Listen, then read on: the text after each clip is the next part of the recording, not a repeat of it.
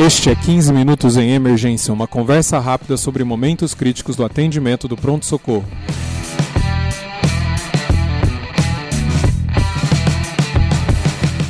Este é o podcast do curso de Medicina de Emergência do Hospital das Clínicas da Faculdade de Medicina da USP. Conheça mais no link www.emergenciausp.com.br/curso. Sou o Dr. Júlio Marchini, está aqui comigo o Dr. Paulo Lins. Ele é médico assistente do grupo de injúria renal aguda e coordenador da UTI de nefrologia deste serviço. Tudo bem, doutor Paulo? Tudo bom, Júlio. Obrigado pelo convite. Eu agradeço em nome de toda a nefrologia por estar aqui hoje. Muito obrigado pela sua presença. É, esse é o episódio 61 e vamos falar de indicação de diálise no pronto-socorro. Paulo, a, terapia de substituição renal é uma modalidade de tratamento de suporte muito importante no sistema de saúde, também no departamento de emergência. Quando chega o meu paciente é, in, é, com suas diversas queixas no pronto-socorro, como que eu vou suspeitar que ele é, vai precisar de, de diálise? Então, essa é uma das perguntas mais difíceis, né? A gente fala que talvez essa seja a pergunta do milhão em nefrologia, em cuidado ao paciente agudo. Acho que a principal é, situação que eu vou pedir exames de função renal, então a creatinina, ureia, sódio, potássio, lembrar da gasometria, pelo menos uma gasometria venosa, é no paciente que está criticamente doente. Eu acho que esse é o principal paciente que a gente vai pensar em pedir esses exames. É, então, o paciente que séptico, o paciente mal perfundido, o paciente que chega hipotenso no pronto-socorro. Então, eu sempre vou associar na minha bateria de exames solicitados a creatinina, ureia, sódio, potássio, uma gasometria venosa, então isso aí é meio que um básico para a gente ter a triada. Outros, outras queixas de sinais e sintomas que vão pensar na gente pedir os exames de função renal, o paciente que chega com uma náusea de difícil controle, é o paciente que chega vomitando, é o paciente que chega, que a gente brinca até, é o paciente meio jururu, né? aquele paciente que as queixas não convencem, então, sempre que esse paciente você está mexendo meio estranho, vale a pena entrar com a, com a função renal, com uma triagem nefrológica. Outras coisas mais grotescas, né? O paciente com derrame pericárdico vai entrar no diagnóstico diferencial, o paciente rebaixado, pensando em cefalopatia urêmica, vai entrar no diferencial, o paciente com sinais de pele, com prurido, uma queixa de prurido muito importante, função renal também entra, que prurido pode ser causado pela disfunção renal terminal. Então, o limiar para pedir o exame é deve ser baixo, né? Não... Baixo. Se aquela coisa, eu vou pedir hemograma para o meu paciente no departamento de emergência, talvez junto vai ganhar creatinina, ureia, sódio, potássio, gasometria venosa. Que basicamente isso vai juntar aqui com a próxima pergunta, que é quais as indicações formais de eu fazer terapia de substituição renal?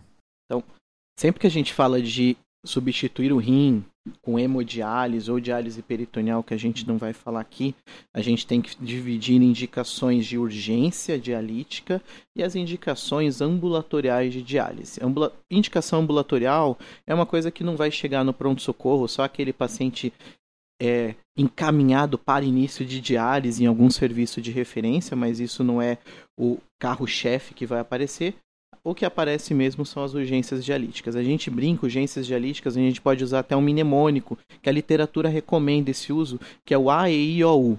A de acidose, então acidose metabólica, principalmente acidose metabólica de anion gap aumentado.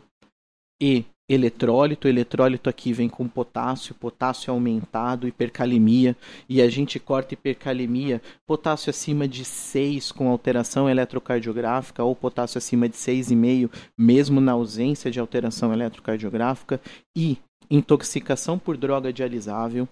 Essas drogas é listinha, decoreba, mas tem drogas muito conhecidas, ah, um metanol, o etileno glicol, uma metformina, um lítio, são drogas que a gente tem que lembrar que são intoxicações que a gente vai indicar diálise mesmo com função renal normal ou levemente deteriorada.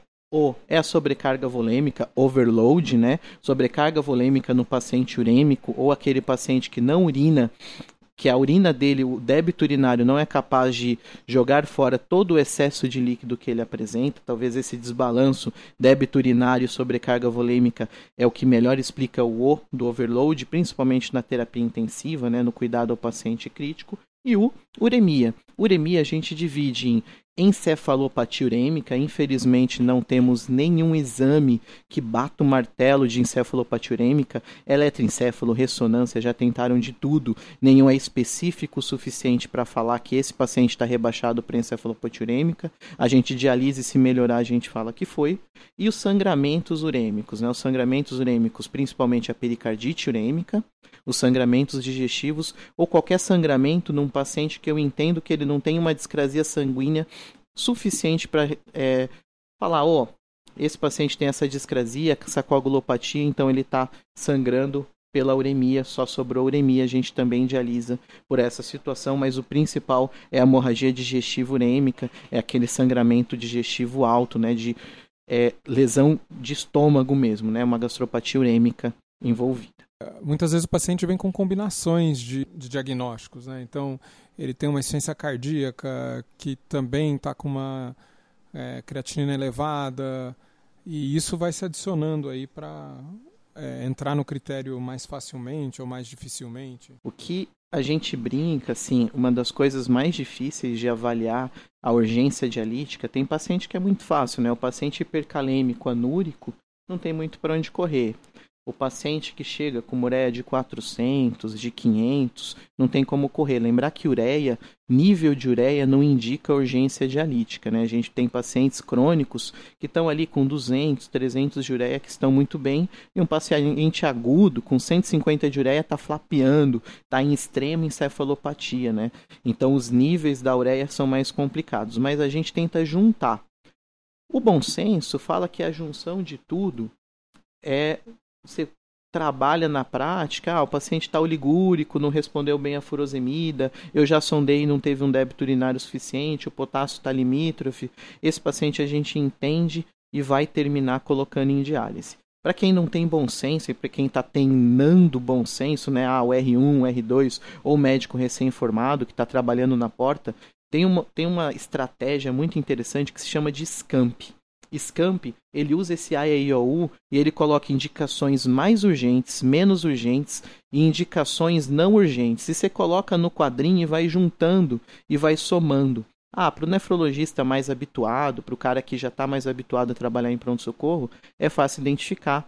Para quem não tem essa habituação de ver pacientes nefrológicos agudos, pacientes em ira grave, o Scamp ajuda. Então vale a pena, eu vou deixar depois o link do, do artigo, tem uma tabelinha bem bonitinha falando das indicações.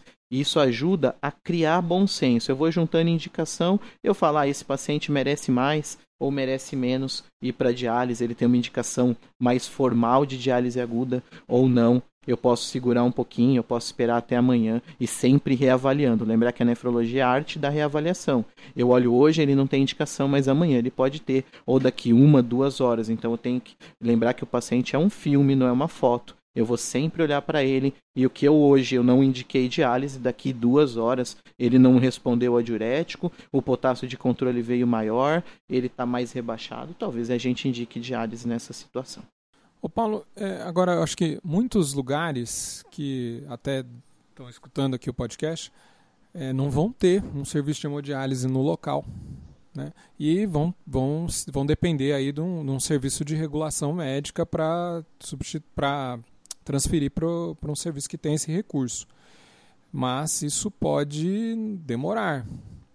Como que a gente consegue temporizar isso? Como é que eu vou tentando manter meu paciente é, em, uma, em um equilíbrio, tentar manter ele em estabilidade é, homeostática aí, ou metabólica enquanto ele não, não, não chega a essa transferência?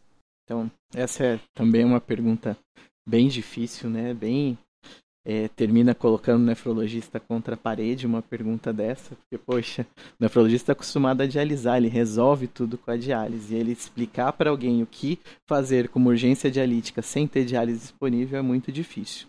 Mas algumas coisas são relativamente tranquilas, que é o seguinte, eu vou tratar a acidose do meu paciente, eu posso tratar a acidose dando bicarbonato. O nosso bicarbonato é o bicarbonato de sódio. Então, ah, um bicarbonato menor que 18, menor que 15, eu vou tratar, eu vou talvez expandir esse paciente com uma solução bicarbonatada, vou objetivar que o bicarbonato dele fique entre 18 e 22. Eu não vou deixar o bicarbonato ir sendo consumido no decorrer da evolução desse paciente, esperando a diálise chegar. Então, ah, eu posso fazer um tratamento conservador dele no pronto-socorro? Posso dou um pouquinho de bicarbonato, esse bicarbonato vai me ajudar. Então, subindo o nível do bicarbonato, eu já consigo controlar o potássio nos pacientes com acidose metabólica grave, né? Então, eu já consigo ter um ajuste da hipercalemia. Lembrar do E, dos eletrólitos do potássio, eu não vou dar nenhuma solução que contenha potássio. Então, os famosos 527, as soluções de manutenção do paciente em jejum que contém um pouquinho de cloreto de potássio, eu vou tirar o potássio dessas soluções eu vou suspender o IECA, eu vou suspender o BRA, eu vou suspender a espironolactona, eu vou suspender todas as medicações que aumentam o nível de potássio sérico, as medicações que podem estar atuando em perpetuar a hipercalemia do meu doente. Isso é outro ponto importante.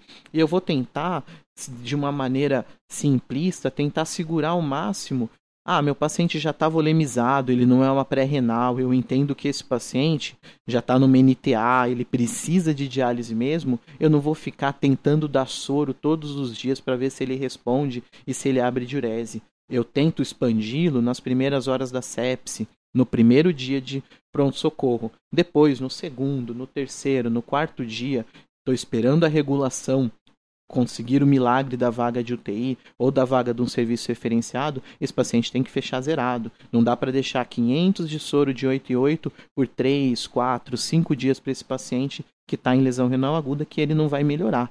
A gente já sabe que esse paciente está em NTA, ele não vai recuperar, não é mais pré-renal. Um dia de expansão volêmica é bem suficiente para já tirar esses pacientes do estado de hipovolemia, no máximo dois, numa situação muito grotesca, de uma desidratação muito importante. Então, resumindo, é tratar acidose, tratar acidose com bicarbonato. Bicarbonato a gente vai preferir nesses pacientes dar o bicarbonato EV, ficar de olho no sódio nesses pacientes, não dar potássio, suspender as medicações que causam hipercalemia e ficar de olho nas infusões não exagerar no volume. Só dar volume para esses pacientes se existe uma prova que mostre que esse paciente merece o volume. Ah, um ultrassom da cava, olhar o pulmão, ver se esse pulmão está congesto ou não, talvez um VTI num, num ambiente que eu consiga monitorizar melhor. Ou o bom senso, passou do primeiro dia de balanço positivo, não fique insistindo em soro, porque o soro não vai ajudar, vai inclusive atrapalhar esse paciente. Até porque acho que você começa a chegar no, né, no, no, no O, né, do AIOU, né? Você vai Isso. começando a ter a sobrecarga volêmica. Até o próprio tratamento da citose metabólica e eletrólito é, são volumes que você está dando também, né? Sim, com é, certeza. Não sei se talvez você chegue até o ponto de ter que entubar o paciente se não está chegando essa transferência logo. Não. Paulo, gostaria de acrescentar mais alguma coisa? É um grande desafio trabalhar com nefrologia em serviço de emergência, né? O, existe uma grande meio que uma, uma coisa assim, poxa, nefrologia é difícil, o paciente em injúria renal aguda é um paciente difícil, é um paciente complicado, tem múltiplas comorbidades.